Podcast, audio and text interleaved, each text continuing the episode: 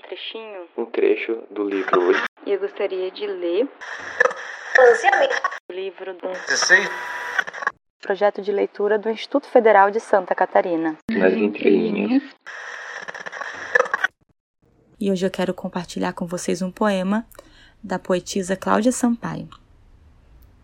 Uma vez quiseram-me louca, a arder, e eu ardi com a descrição de um fogo posto, porque a cura vai na mesma direção que a nossa febre.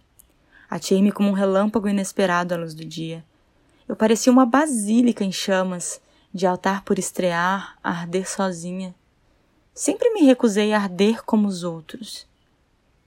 Ardam-se mais à esquerda, ou mais à direita, mais a vento de sul ou de norte, mas labaredem-se, sejam fogos que ardem, porque pior que a desdita loucura é toda a gente andar em brasa, mas ninguém chegar a incêndio, e no fim são todos cinza.